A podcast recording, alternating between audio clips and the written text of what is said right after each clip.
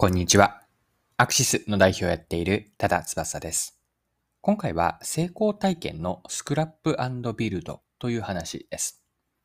面白いと思ったサントリーの飲料商品のマーケティング戦略を取り上げて学べることを掘り下げます。よかったら最後までぜひお付き合いください。よろしくお願いします。はい。今回の背景なんですが、ある記事を読みました。記事のタイトルは、謎のサントリーゴロ茶、情報なし、広告なしで売る理由です。こちらは日経クロストレンドの記事でした。記事のリード文読みますね。事前の発売情報なし、広告もなし。一部のセブンイレブンやスーパー、アマゾンのみで突然販売されたフルーツティーがサントリーインターナショナル、サントリー食品インターナショナルのゴロ茶だ。専用ページはあるものの、情報がほとんど出回っていないため、商品を購入するには偶然出会うしかない。あえてプロモーションをしない理由は何か同社の戦略に迫った。はい。こちらが日経クロストレンドの7月20日の記事のリード文でした。サントリーがこのゴロ茶という新商品でプロモーションをやらなかったのは明確な理由があったんです。また記事から見ていきます。この商品がユニークなのは、プロモーション活動をほとんど行わないことだ。発売日である2022年7月 12, 12日まで告知をせず、東京都港区にある一部のセブンイレブン、東京、神奈川、埼玉の一部のスーパー、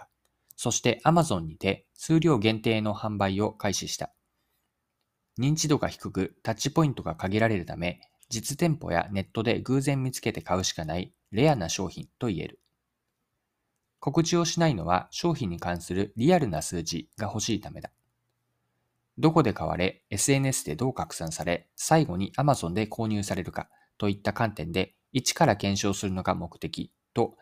ゴロ茶のブランディングを担当したイノベーション開発部の白石、白石氏は明かす。例えば、情報が何もない状態でゴロ茶を発売すれば、消費者は店舗で衝動的に購入することになる。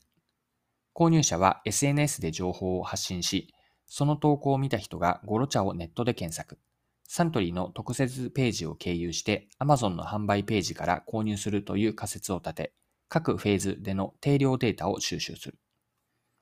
はい、以上が記事からでした。で、このプロモーションを一切やらないというのは思い切った決断ですよね。特に新商品のプロモーションを全くやらないと言っているところがすごくユニークだと思うんですが、この背景は何だったかというと、現状への問題意識からだったんです。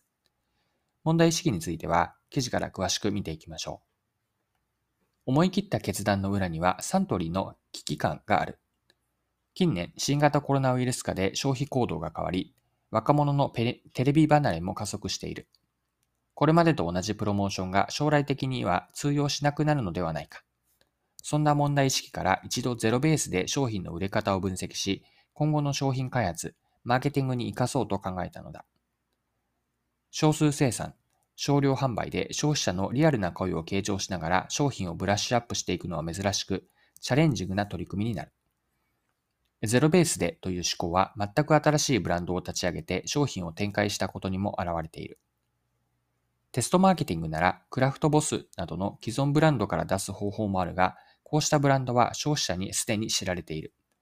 ゼロからの検証のために在庫リスクを抱えてでもリアルな数字にこだわった。実店舗にコンビニやスーパーを選んだのも効果を検証しやすいためだ。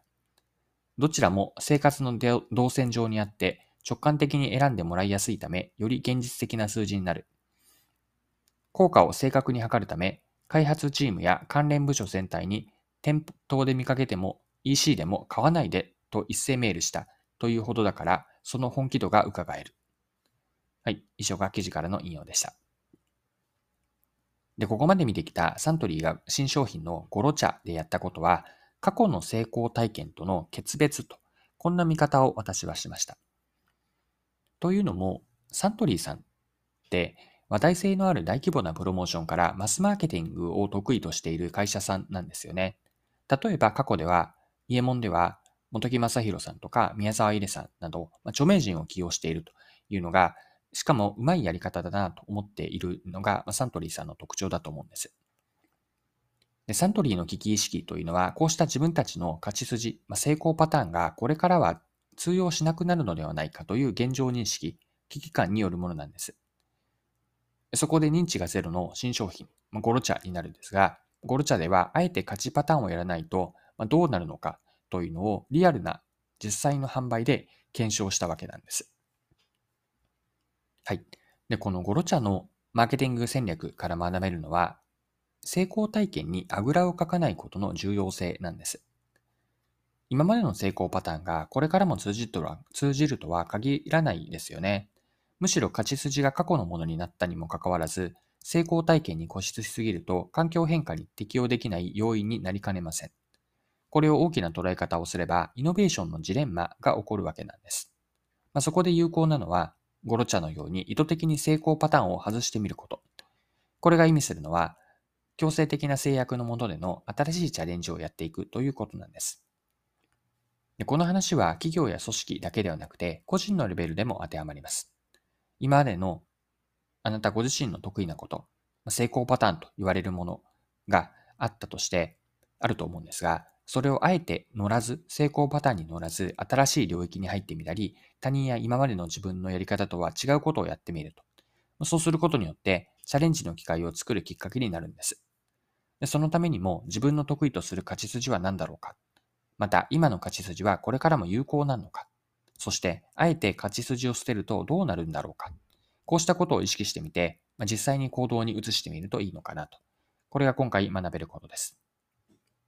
はい。今回はサントリーのゴロ茶のマーケティング戦略を取り上げて学べることを見てきました。最後にまとめの部分ですね。勝ち筋のスクラップビルドという話だったんですが、この部分まとめておきます。今までの成功体験に固執すぎると環境変化に適応できなくなると、こういった要因になりかねないんですね。そこで過去の成功体験にあぐらをかかずに、意図的に成功パターンを外してみるといいです。それによってチャレンジをするという機会になります。まあ、その時に自分の得意とする勝ち筋は何だろうかというのをまず棚卸ししておいて、それによって今の勝ち筋は今後も有効なんだろうかと、こうした健全な危機感は持っておきたいなと思っていて、また今回のゴロチャーのように勝ち筋をあえて捨てるとどうなるんだろうかと、まあ、実際にそれをやってみるという行動に移してみるといいです。はい。今回も貴重なお時間を使って最後までお付き合いいただきありがとうございました。それでは今日も素敵な一日にしていきましょう。